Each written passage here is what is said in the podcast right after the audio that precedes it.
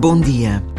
O Frei André de Santa Maria tem 31 anos, é natural de Lisboa e formado em Engenharia Civil.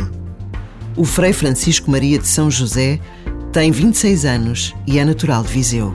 E hoje, no Santuário do Menino Jesus de Praga, em Avessadas, na Diocese do Porto, ambos farão a sua profissão solene na Ordem dos Carmelitas Descalços.